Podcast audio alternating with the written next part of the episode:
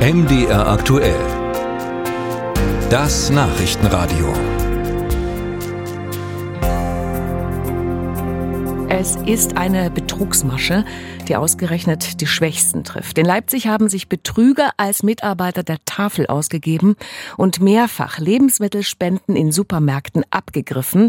Die tatsächlichen Tafelbeschäftigten gingen dann leer aus. Till Ganswind berichtet über den Fall, der auch bei anderen mitteldeutschen Tafeln Erinnerungen weckt. Die Leipziger Tafel hat bereits reagiert. Man habe die Supermärkte informiert und sensibilisiert, sagt der Vorstandsvorsitzende Werner Wehmer. Darüber, dass unsere Fahrer durch Ausweis mit entsprechendem Bild und einen entsprechenden Aufdruck haben, den man nicht nachmachen kann, sodass die Supermarktmitarbeiter in der Lage sind, das ganz genau zu prüfen und wirklich an uns die Ware ausgeben. Wemer ist sauer. Furchtbar sei das. Dass Menschen es fertigbringen, diese Stelle anzugreifen und den Leuten, die es wirklich benötigen, diese Ware entziehen. Wer dahinter stecke, wisse er noch nicht. Aber auch in Torgau habe es einen ähnlichen Vorfall gegeben.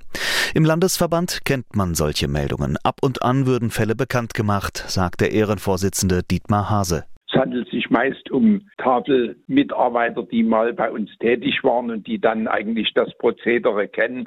Aber eine flächendeckende Sache ist mir nicht bekannt. Es gibt immer wieder mal hier und da Hinweise, dass dort Lebensmittel abgeholt werden von Nichtberechtigten. Aber das zu kontrollieren, ist für uns äußerst schwierig. Auch Beate Weber-Kehr kennt das. Sie ist die Landesvorsitzende der Tafel in Thüringen. Aktuell gebe es keinen solchen Betrugsfall im Freistaat, sagt Weber-Kehr. Aktuell heißt aber auch, dass wir das schon hatten. Auch in Thüringen hätten in der Regel ehemalige dahinter gesteckt. Fälle wie die zuletzt in Leipzig machen Weber-Kehr betroffen. Viele Tafeln haben sogar Aufnahmestopps weil eben die Lebensmittel, die zur Verfügung stehen, nicht ausreichen für alle, die in der Schlange stehen. Da das alles sehr, sehr knapp ist, ist natürlich auch so ein Phänomen wie jetzt in Leipzig einfach furchtbar. Es handelt sich aber offenbar um kein flächendeckendes Phänomen.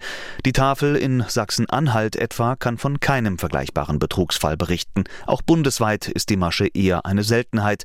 Die Tafel Deutschland spricht von Einzelfällen.